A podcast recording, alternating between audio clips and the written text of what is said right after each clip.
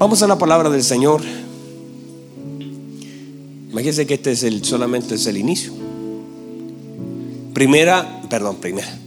Colosenses capítulo 1, versículo 15. Mire lo que dice. ¿Están aquí todavía? Me tiene que ayudar.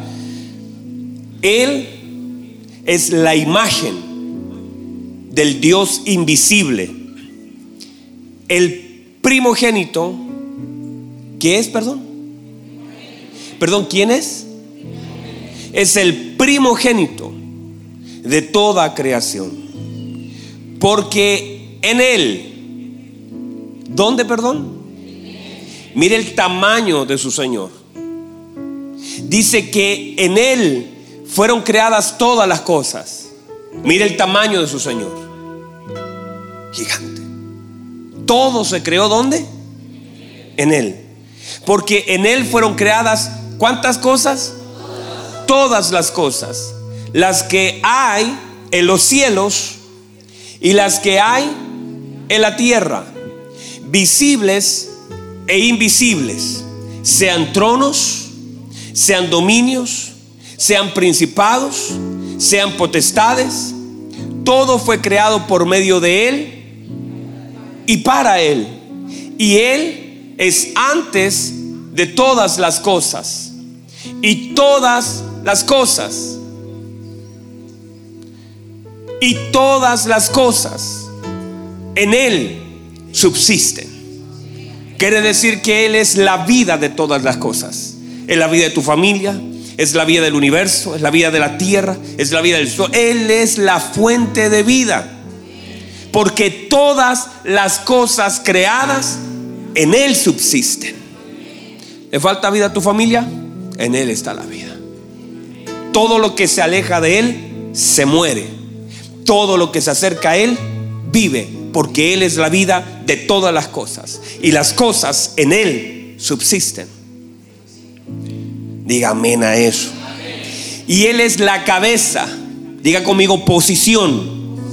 Él es la cabeza del cuerpo que es la iglesia. Él que es el principio, vuelve a insistir, Él es el principio, el primogénito entre los muertos, para que en todo tenga la preeminencia.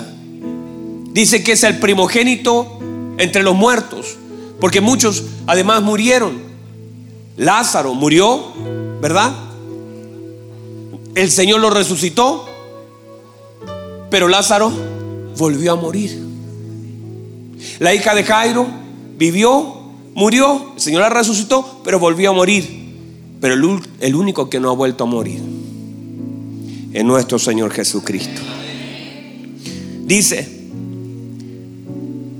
para que en todo, perdón, en cuanto, en todo tenga la preeminencia, por cuanto agradó al Padre que en él habitase toda plenitud. ¿Que habitase qué? O sea, toda la plenitud habita en Cristo. Tome asiento, por favor. Vamos a dejarlo ahí en la palabra. Ah, hermano, estoy emocionado de predicar la palabra del Señor. Yo amo predicar la palabra del Señor. La verdad es que amo predicar la palabra del Señor. Y no me canso de predicarla. Y espero que usted no se canse de oírla. Diga amén, diga gloria a Dios. Muy bien, note por favor que estamos hoy hablando acerca de las primicias. Diga conmigo primicias todo lo que tenga que ver con primicias, primero, primogenitura, principado, principal, príncipe, todo, todo eso tiene la raíz de lo primero. Lo primero. Entonces uno tiene que comenzar a buscar en la escritura todo lo que tiene que ver con lo primero. Desde ahí entonces sacamos los principios de vida que gobiernan nuestra vida. Por eso la Biblia establece en Génesis capítulo 1 parte con lo primero.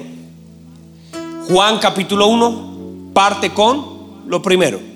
La Biblia dice, Génesis capítulo 1, en el principio creó Dios, ¿verdad? Como parte en el principio, ¿verdad? Juan capítulo 1 también habla de un principio, pero que es un principio previo. Eh, nuestro principio no está en Génesis, nuestro principio está en Juan. Nuestro principio no está en Génesis. En Génesis se habla de la creación del hombre, pero nosotros no fuimos solamente creados allí. Nosotros estamos salimos de Cristo. Por lo tanto, el principio nuestro es el principio de Juan. En el principio era el verbo. Y el verbo era con Dios y el verbo era Dios. Esto en el principio. Quiere decir que nuestro real principio no está en Génesis capítulo 1, sino que nuestro principio está en Juan capítulo 1. Dígame a eso.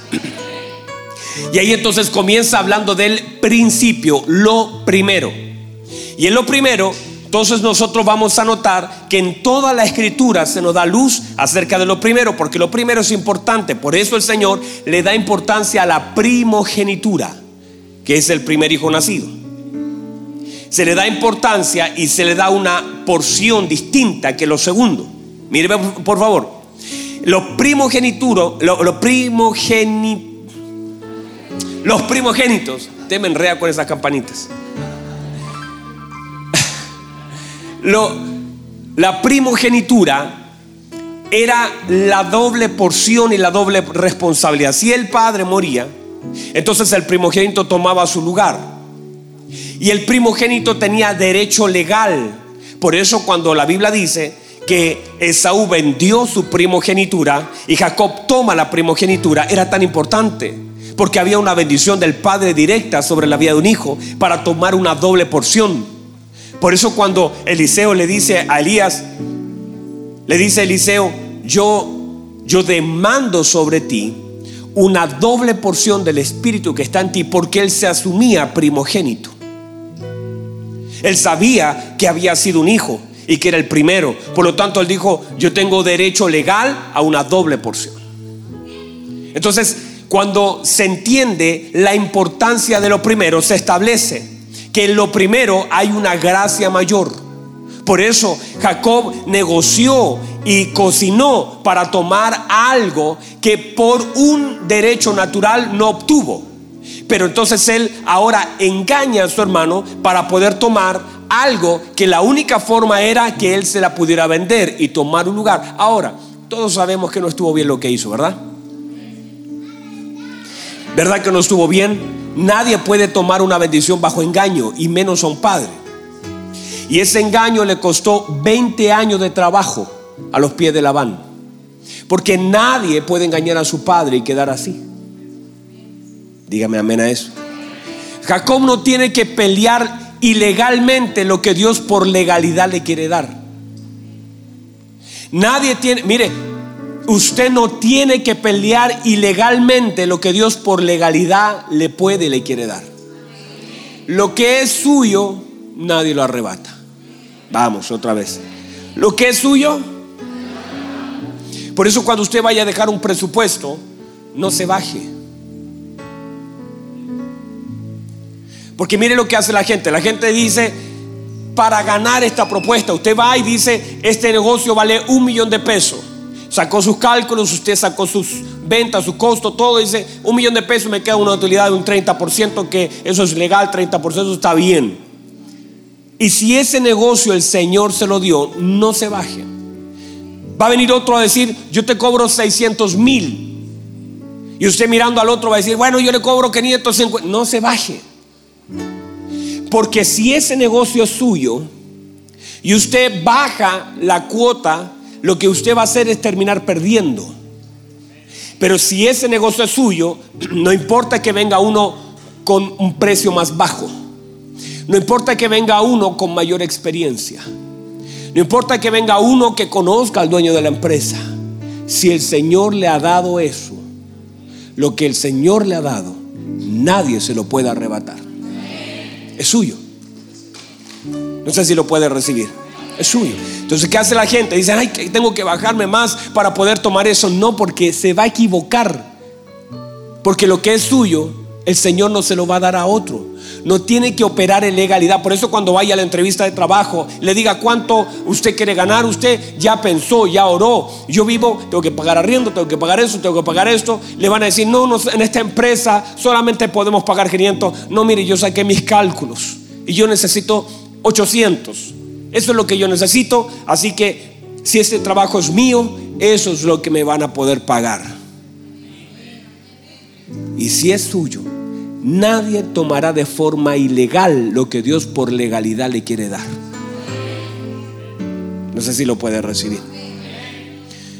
Entonces, nada que ver Jacob tratando de usurpar un lugar, cocinando, poniéndose pelos, mire, poniéndose pelos en los brazos, entrar con un guiso, decir, hola papá, yo soy Esaú. Mire las cosas. Y más aún, la mamá de cómplice. O sea, si el Señor lo ha de bendecir, no tiene que engañar a nadie. Míreme, míreme. No tiene que engañar al Estado. No llame bendición cuando detrás de lo que hace hay engaño.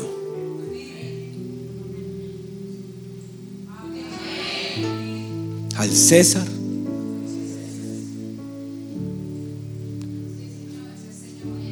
Digan amén, porque ustedes van a ser luego empresarios y tienen que ser fieles lo poco.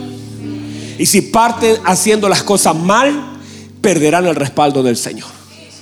Pero si hacen las cosas bien, aunque al principio parezca que, Mari, pero tanto tengo que pagarle, si eso corresponde. Y el Señor te ha de proveer lo necesario para que lo puedas hacer. Mira andando metido en empresa, nada que. Diga conmigo primero. Por eso la escritura habla de lo primero.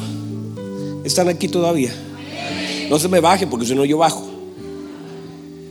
La, la, Biblia habla de lo primero. Y por eso el Señor cuando habla acerca de esto, establece a sus hijos. Porque la Biblia fue escrita para los hijos. La Biblia fue escrita para los hijos. Entonces la Biblia dice, busquen primeramente, dijo el Señor. ¿Busquen qué? Primeramente lo que debemos enfocarnos es aquello que el Señor está estableciendo que debemos hacer, buscar primeramente el reino. Y dice, mi Padre sabe de qué tenéis necesidad, ustedes dedíquense a esto y mi Padre se va a dedicar a lo otro. Pero si ustedes gastan todas sus energías en tratar de buscar lo que no tienen que buscar y gastan todas sus fuerzas haciendo esto, ustedes piensan que lo están haciendo bien, que están desesperados. ¿Cuánta gente hay desesperada, trabajando horas extra, luchando más y están tan desenfocados pensando que por trabajar más tendrán más? A veces entre los dedos se les va. Y usted dice, oiga, pero si yo gano tanto dinero, pero se me va todo, porque simplemente está fuera de orden. Porque estás dando toda tu fuerza, estás enfocando todas tus energías, estás dando todos tus talentos. Y no es que no tengas que trabajar, tienes que trabajar, pero no estás poniendo el mismo empeño en la búsqueda del Señor. Ay, ustedes, muchos de ustedes son tan buenos en sus trabajos que si fueran así, en el reino de Dios hubiéramos ganado a Chile para Cristo pero son tan buenos en lo laboral, la gente te aplaude, la gente dice, qué, trabajador, transpiras, por la hora te levantas temprano, pero nunca estás levantado a orar media hora antes. Ayúdame, pégale un codazo al que está al lado, dígale, te están hablando mientras yo me recargo.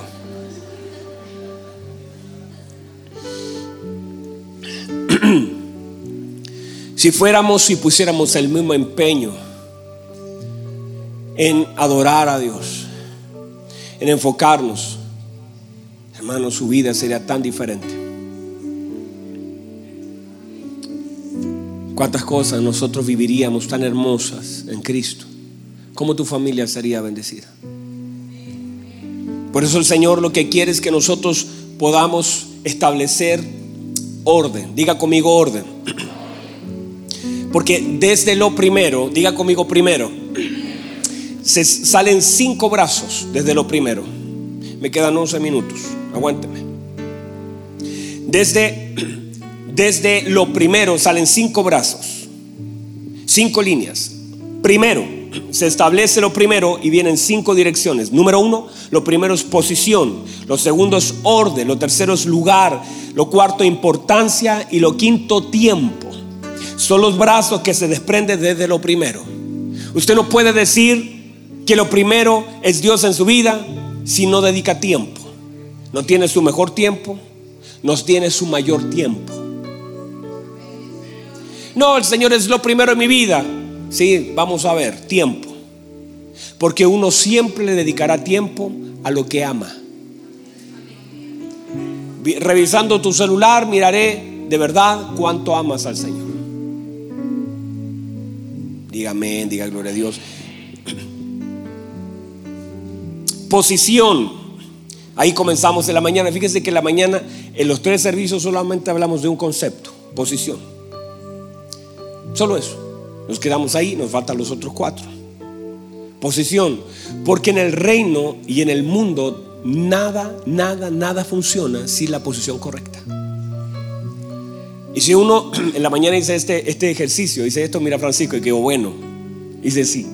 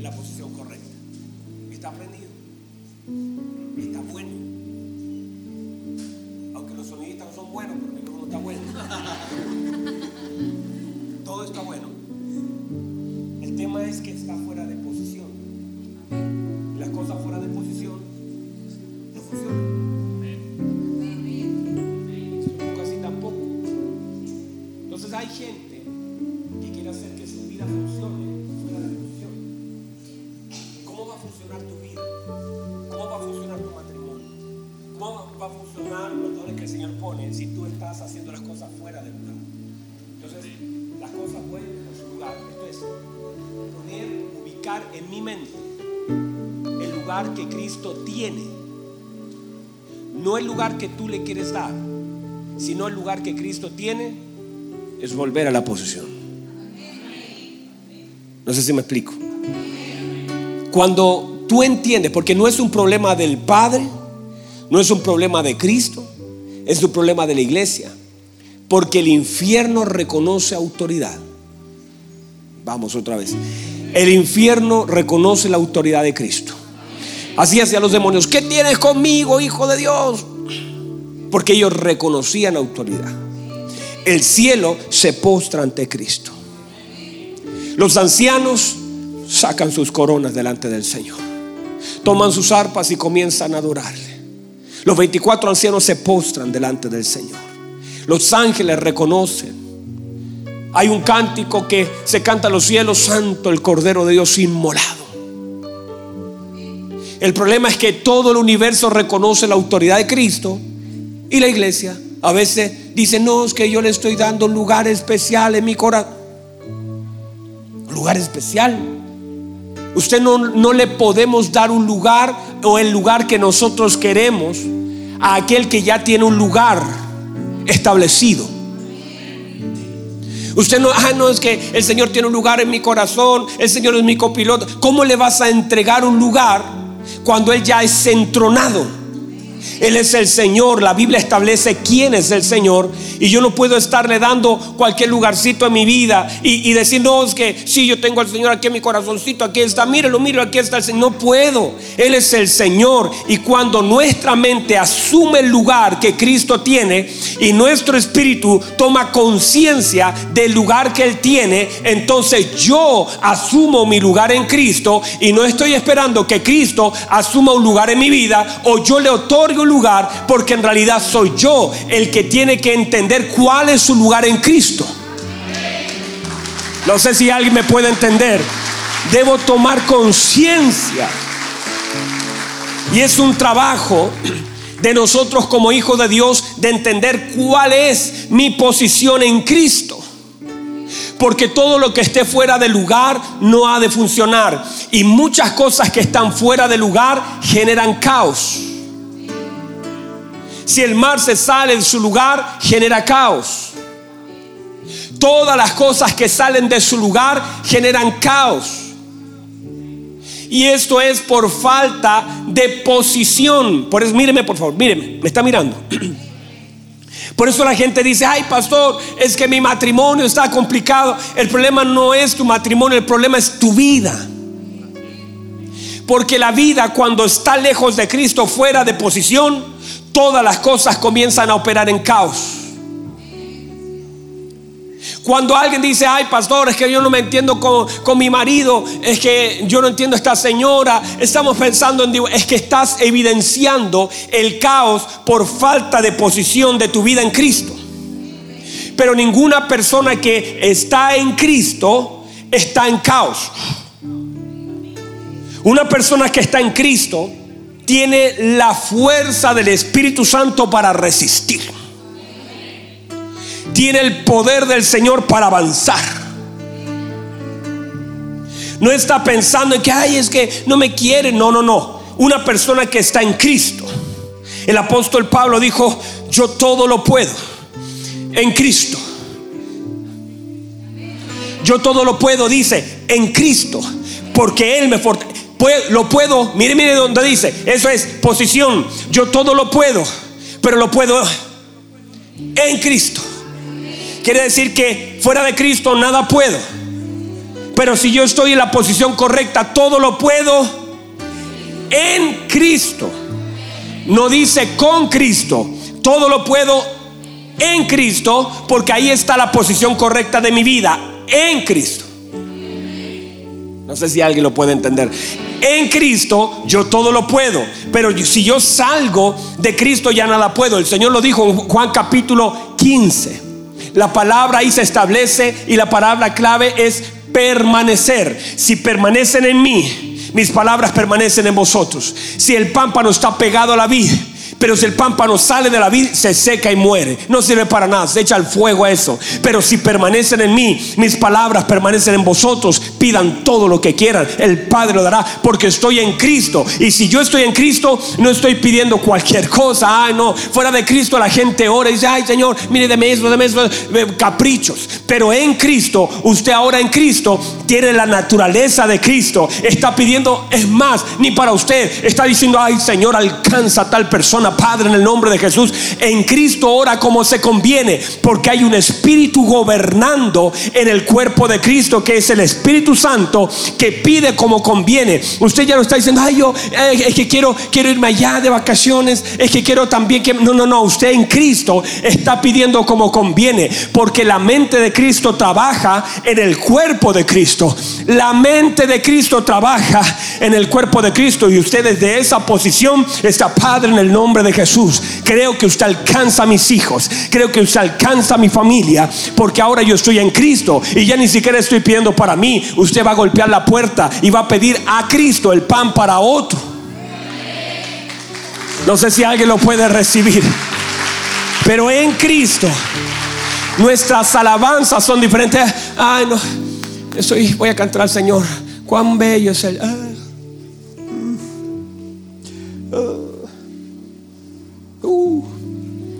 No, no, no, eso no está. Cuando uno está en Cristo, no está.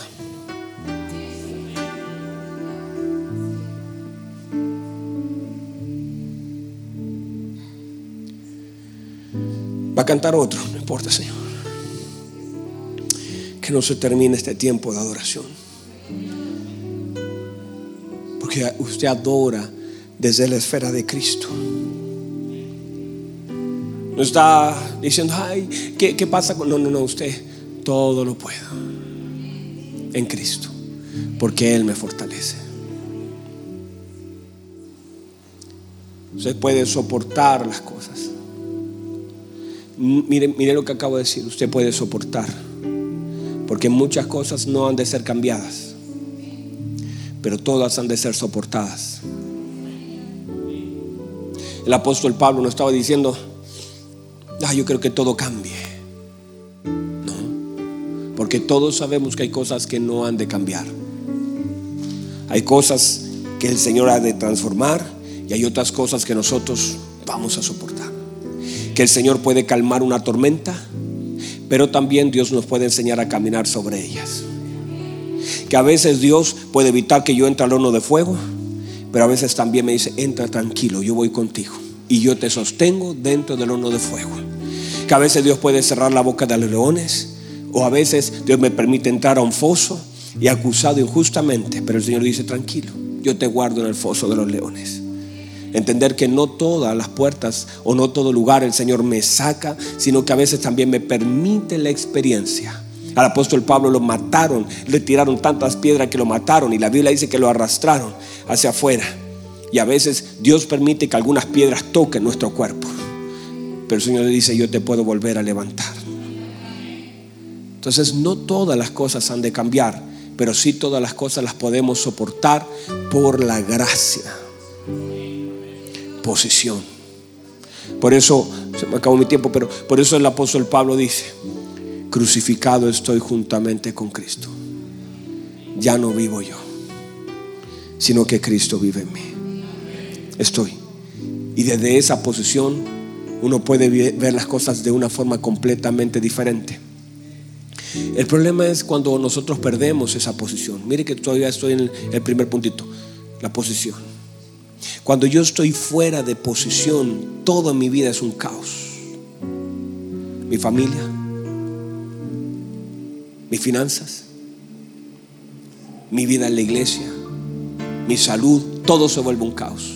Pero cuando yo estoy en Cristo, en la posición correcta, el entendimiento de Cristo, la gracia de Cristo, el poder de Cristo, el amor de Cristo, la naturaleza de Cristo comienzan a operar en mí. Y desde este lugar honro al Señor. Dígame a eso. Desde ese lugar honro al Señor. Hay hombres que cambiaron su posición. Saúl. ¿Sabe por qué fue Saúl desechado? Porque tomó un lugar que no le correspondía. Comenzó a ofrecer sacrificios que eran propios de un sacerdote y él comenzó, dijo, ay, antes que el pueblo se me vaya, hagamos sacrificio. El Señor le dijo, locamente has actuado. Yo no te di unción de sacerdocio, te di unción de rey. ¿Qué haces tú ofreciendo un sacrificio que le corresponde a Samuel? Te moviste de la posición y has sido desechado. ¿Cuánta gente o toma una posición incorrecta. Ay, no, es que, pastor, a mí me gusta. Yo, ¿sabe cuánta gente hoy está sufriendo porque se autollamó Dijo, no, yo predico bien, voy a ser pastor. No es, mire, ser pastor no es una habilidad. No es una habilidad, es una unción. Es un llamado. Y normalmente todos los que fueron llamados ni siquiera tenían la habilidad para hacerlo. Yo mismo no lo tenía, pero fui llamado. Pregúntele a Moisés. Moisés dijo, yo no sé hablar con... Mire lo que le dice el Señor ve y dile a Faraón. Mire lo que le dice, dile a Faraón. Lo, intencionalmente Dios le dice, dile a Faraón, sabiendo el problema de Moisés. Le dice, ve y dile a Faraón, háblale. Y el Señor siempre supo que él tenía un problema acá. Y Moisés le dice, Señor, yo, soy tardo para hablar, no, sé hablar. Y el Señor le dice, hmm, me estás poniendo algo como excusa. No importa cuánto te tardes, no importa cuántas excusas tengas, yo soy el que le dio la boca al hombre. Ah, bendito sea.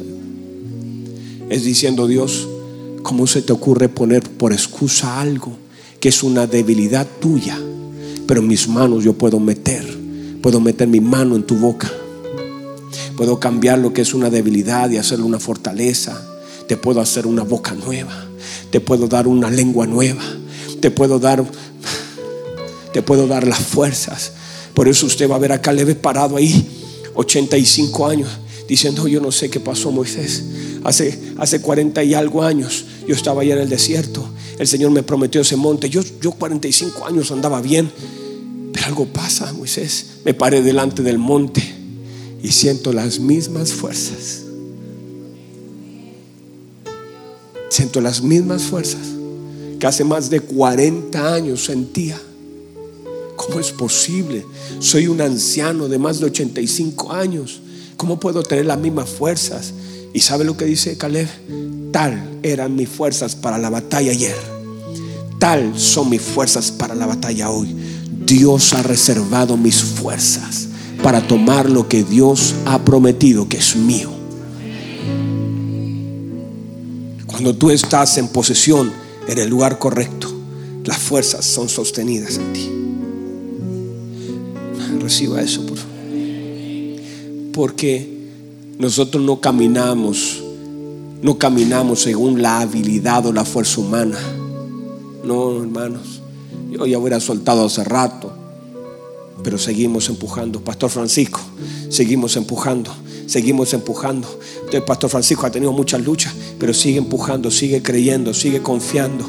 El salmista lo dijo, hubiera yo desmayado si no creyera que veré la bondad del Señor, pero no son mis fuerzas, son las fuerzas del Señor. Él me da las fuerzas para la batalla, Él adiestra mis manos para la batalla, Él fortalece mi entender que no es, no estamos aquí porque seamos fuertes, estamos aquí porque hay una gracia. Cuando tomamos la posición, posición de Cristo, el Señor nos llenó de una gracia especial para ejercer aquello que el Señor me ha mandado a hacer y estamos ungidos para hacer la voluntad del Señor, cualquiera que ésta sea. Usted está ungido para hacerlo. Usted está ungido para predicar la palabra. Ah, reciba eso. Usted está ungido para predicar la palabra. Usted está ungido. Tome su lugar ahí. Y diga, Señor, mi lugar es en Cristo. Mi lugar es en el cuerpo. Mi lugar es la mente. Mi lugar, este es mi lugar. Y si entiende posición, todo lo que se sale de posición ya no funciona, pero todo lo que vuelva a su lugar comienza. De pronto Dios comienza a alinear familia, Dios comienza a ministerio, tu vida espiritual, tu vida financiera y Dios comienza a ordenar de una forma magistral. Y todo, se, todo lo que estaba desordenado. La Biblia dice, la tierra, este es el panorama, Génesis capítulo 1, la tierra estaba desordenada y vacía. Y dijo Dios, y dice que todo estaba desordenado, todo era un caos. Era la palabra ahí en el griego es informe, todo estaba desordenado, las aguas allá arriba, las tinieblas acá, una cosa, eso no tenía forma. Pero la Biblia dice, y dijo Dios, sea la luz. Y cuando la luz apareció, ¿quién es la luz? Cristo, aparece la luz. La luz aparece y las cosas comienzan a ordenarse de tal forma que las tinieblas tuvieron que retroceder, el agua tuvo que volver, todo comienza a ordenarse de una forma magistral. Ahora que se ordena, todo lo que estaba vacío comienza a llenarse y Dios comienza a llenar la tierra. Eso es lo que pasa cuando la palabra llega a mi vida. La palabra es luz que comienza a ordenar toda mi vida, que comienza a llenar toda mi vida, porque tomamos el lugar posición. Lo primero, mi Señor, no es que yo le pueda dar un lugar porque Él ya lo tiene. Yo debo reconocer el lugar donde Él está y saber cuál es mi lugar en el cuerpo. Y eso, eso traerá luz, orden, bendición, hermanos nos vamos a calibrar con el Señor. Vamos a tomar nuestro lugar. Y desde nuestro lugar, las mejores adoraciones. Las mejores adoraciones. Las mejores oraciones. Los mejores años. Y cuando digo mejores años, no digo, no vamos a tener mucho dinero. No, no, no, no, no, no, no nos vaya a confundir. Los mejores tiempos con nuestro Señor los mejores momentos, una mayor presencia. Sentiremos su presencia aquí. Y usted va a notar que el dinero y todas las cosas materiales son completamente irrelevantes. Ayer estaba yo en una clínica. Hombres que tenían mucho dinero estaban allí con sus hijos. Hijos que el dinero ya no tenía ningún efecto sobre su enfermedad puros niños con cáncer y papitos adinerados conversando con sus hijos. Pero ese dinero no tiene ninguna autoridad sobre la vida de ese niño. Y se dan cuenta que por más que pudieron tener dinero, eso no les sirve para lo que están enfrentando. Que necesitan cambiar de sintonía y darse cuenta que el dinero podrá servir para algunas cosas, pero ya no les sirve para esta esfera. Tendré que cambiarme a una esfera mayor. Tendré que cambiarme a la esfera de la fe y la esfera de la fe me sirve y la esfera de la fe me alcanza. Por eso la iglesia debe ser rica, pero rica en fe, rica en amor, rica en compañerismo, rica en perdón, rica en esperanza, rica en oración, rica en ayuno. Esas son las riquezas de la iglesia del Señor Jesucristo. Y con eso,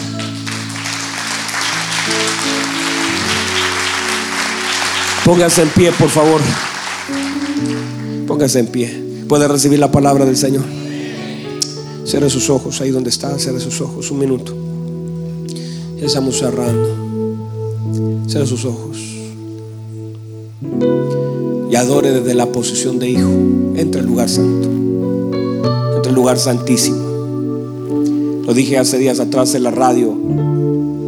La gente tiende a hacer de sus debilidades algo para alejarse del Señor. Es que, es que me cuesta y me alejo del Señor. Y la Biblia dice que no tenemos un sumo sacerdote que no pueda compadecerse de nuestras debilidades. Uno que sí se compadece de mis debilidades.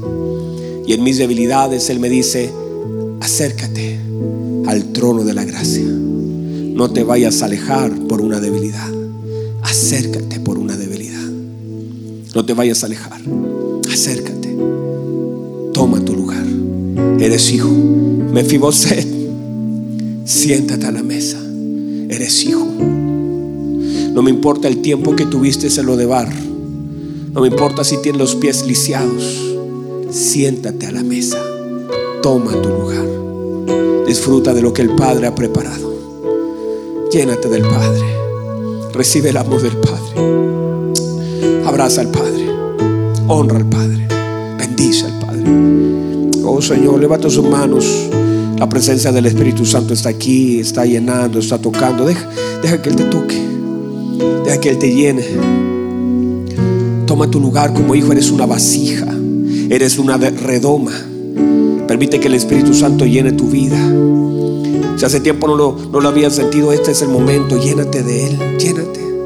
¿Qué haces vacíos? Hay tanto. ¿Qué haces conformándote con poco, habiendo tanto?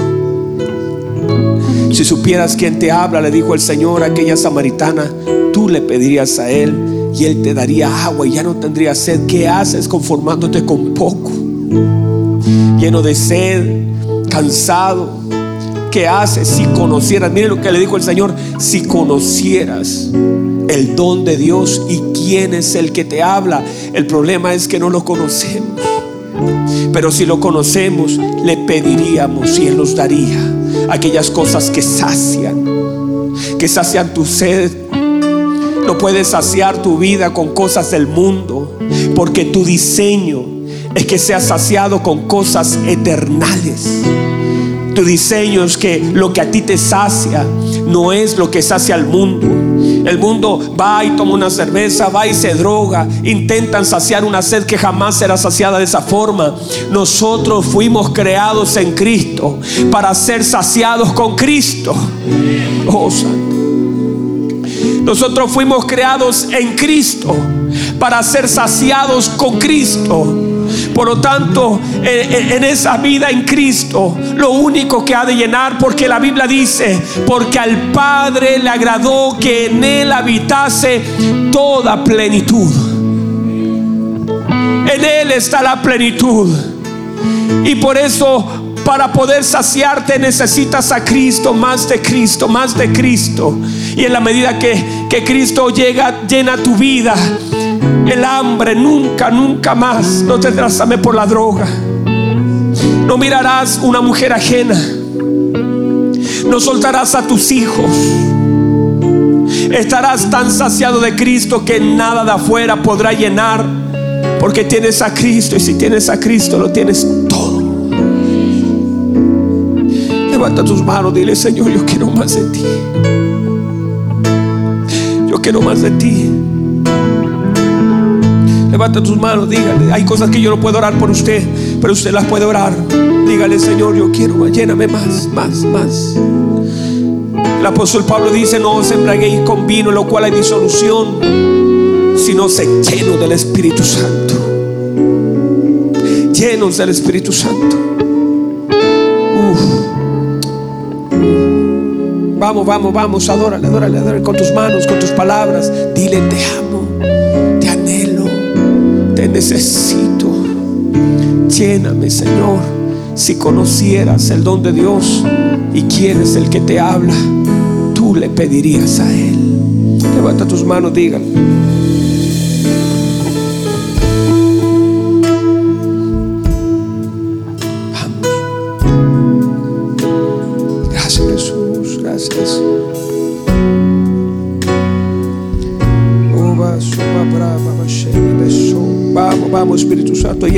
Llena que hay, cántaros de agua suficientes para ti, para tus hijos, para tu familia. Vamos, vamos, vamos, vamos, vamos, llénate más, más, más. De tal forma que reboses. Y, y si rebosas, tus hijos que están bajo de ti recibirán de tu llenura, de la gracia, esa unción. Jesús. Hermoso Jesús, hermoso.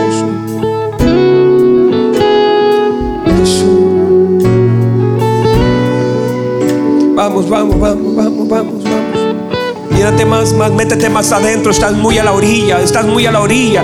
Te estás conformando con la orilla. Recuerda que la orilla, en la orilla las olas golpean. Eh, El mar suelta todas las cosas que están muertas en la orilla. Y el Señor le dice a Pedro, yo no te quiero en la orilla, te quiero más adentro, boca, mar adentro. Quiero que te metas en lo profundo, allá está la vida. Allá te voy a llevar, quiero intimidad, quiero sacarte del lado de las otras barcas. Quiero que te metas más adentro, quiero estar contigo. Quiero hablarte a solas, quiero estar contigo. Yo también, así como tú me necesitas, yo te necesito.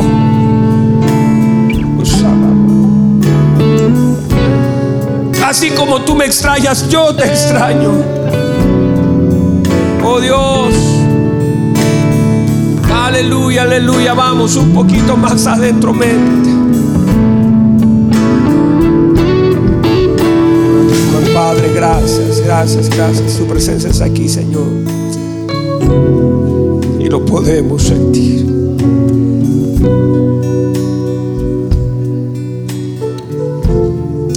Porque el pan es para los hijos.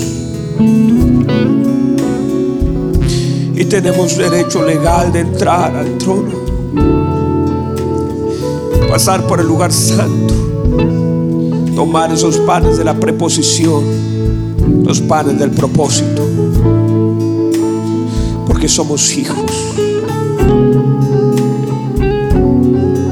Gracias Señor por saciarnos. Gracias por llenarnos. Gracias.